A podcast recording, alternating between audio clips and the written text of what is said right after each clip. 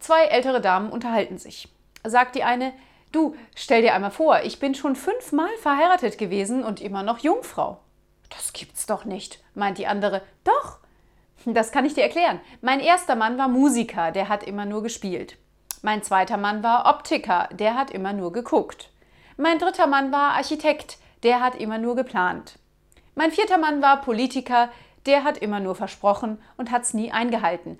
Und mein fünfter, der war Handwerker. Der hat immer nur gesagt, morgen fangen wir an.